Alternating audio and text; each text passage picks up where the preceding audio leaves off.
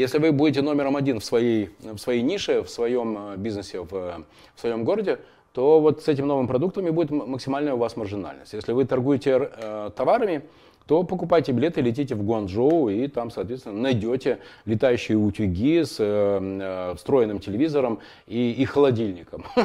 И понятно, что ни у кого такого продукта не будет, поэтому вы можете его продавать, по сути, по той цене, которую назначите. Ну и где-то будет вот этот баланс между платежеспособностью аудитории и э, интересностью вашего продукта для этой самой аудитории. Что касается АБЦ-анализа, вы знаете, вы делаете три рейтинга. Рейтинг от большего к меньшему по штукам продажи, от большего к меньшему по обороту и от большего к меньшему по валовой марже.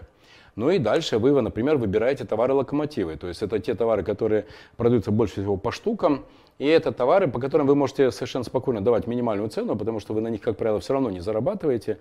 И как раз с этими товарами можно делать маркетинговые акции. Что вам нравится делать? Второе, что у вас получается прям круто, хорошо. И третье, за что вам готовы платить.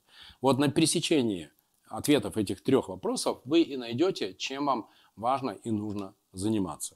Поэтому определите сейчас, прямо вот сделайте это маленькое упражнение, и вы найдете, чем вам нужно заниматься. Это, конечно, в том случае, если вы честно признали, что вы завтра утром не хотите ехать на постылившую работу или там в бизнес, который вам уже давно надоел.